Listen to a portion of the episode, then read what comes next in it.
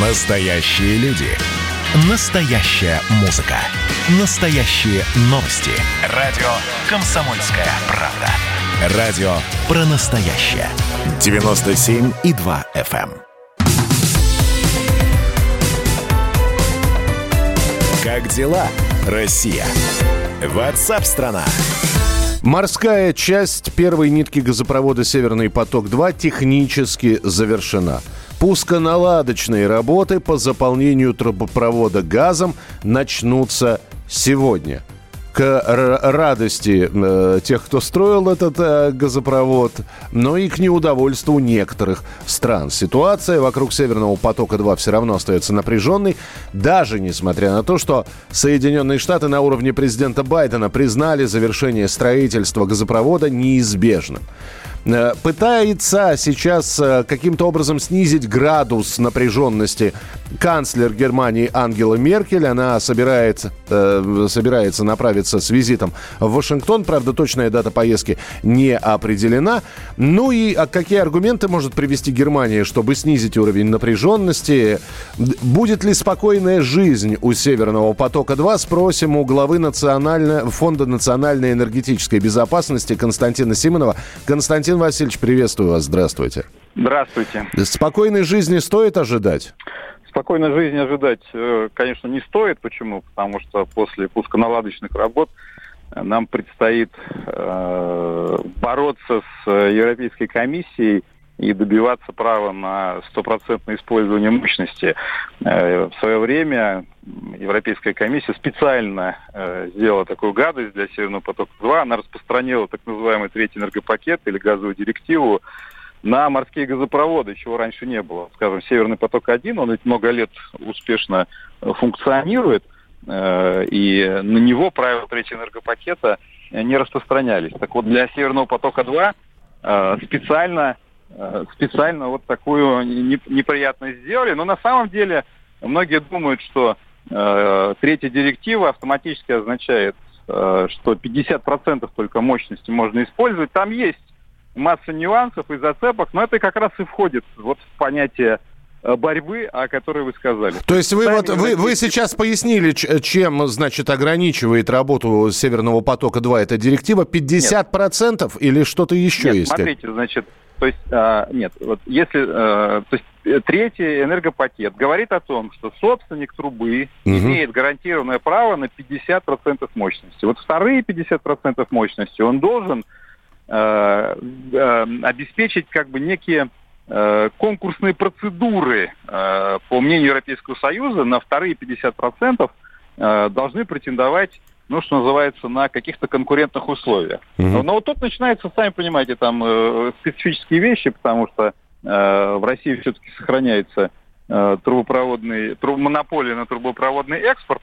Но в самом, в самом законодательстве там есть э, различные формы э, конкурсных процедур, например, газовые аукционы, гипотетически, например, «Газпром» может как собственник трубы организовывать эти аукционы и побеждать на них. Но, естественно, в Европе найдутся желающие э, подать на такие процедуры в суд, хотя, еще раз повторяю, это полностью соответствует третьему энергопакету. То есть вот тут начнутся юридические битвы, и главный вопрос как раз будет в полном заполнении Северного потока-2, потому что уже подключается Украина, которая требует, которая требует э, сохранить транзит через ее территорию, э, там бегает там, по Вашингтонам, по Брюсселям. Даже Германия, вы знаете, осторожно заявила, что было бы неплохо сохранить этот транзит.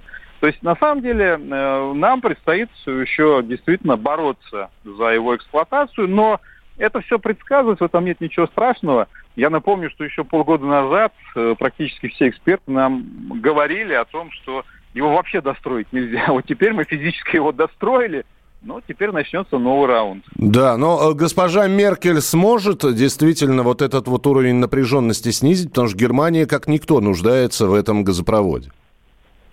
Вы справедливо э, замечаете, что на самом деле тут тоже вопрос коммерческой э, целесообразности.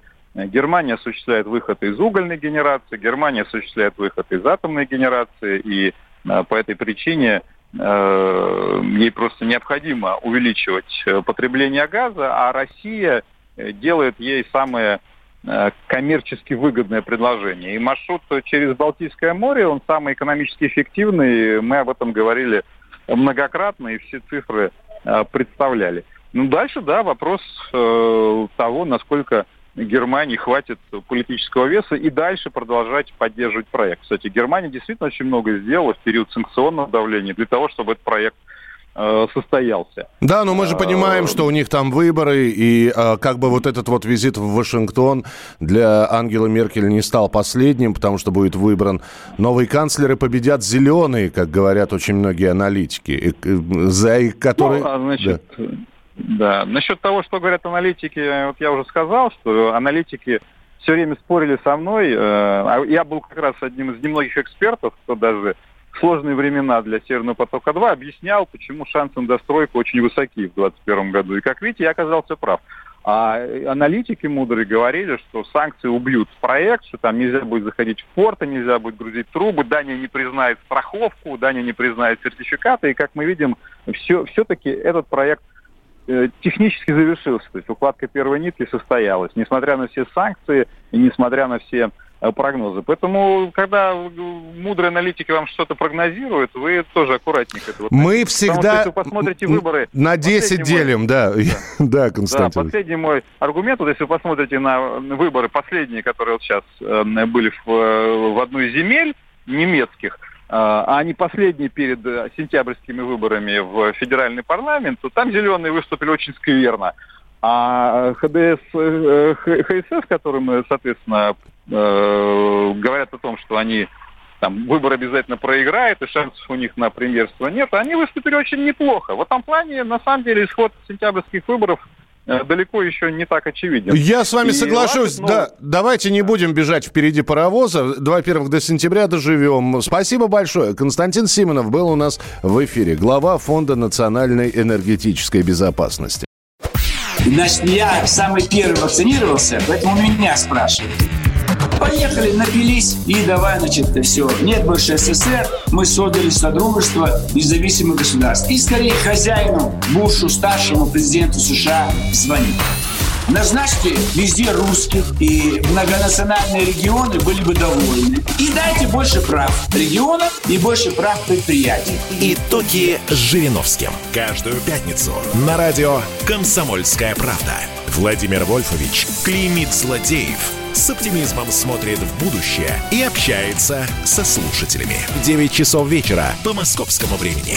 Я все могу сделать. Запросто наведу порядок.